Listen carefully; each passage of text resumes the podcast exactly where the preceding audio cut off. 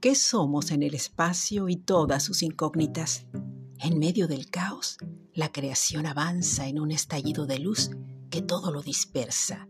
Cada trozo de roca habrá de fundirse para atender el espacio que le corresponda. Han de pasar milenios para que las fuerzas motivadas por la atracción gravitatoria lo cambien todo. Prevalecerá lo que tenga oportunidad de hacerlo y se fortalecerá ante el riesgo. Es la vida que se abre camino y no jerarquiza. Tampoco define aquello que aparentemente gobierna. Ahí estamos cada uno de nosotros, pensando que podemos tener el control y al final reconocernos solamente como polvo estelar. Debo empezar por hablar de mi amado Hadar.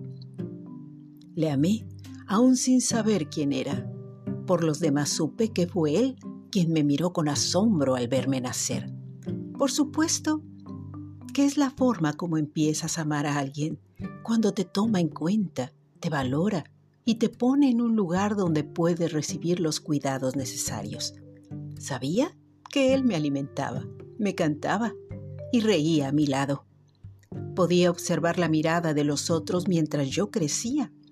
Ninguno retuvo mi interés como lo hizo él. Se convirtió en la voz que se quedó para siempre en mi alma, mostrándome todos los parajes de Hadarian.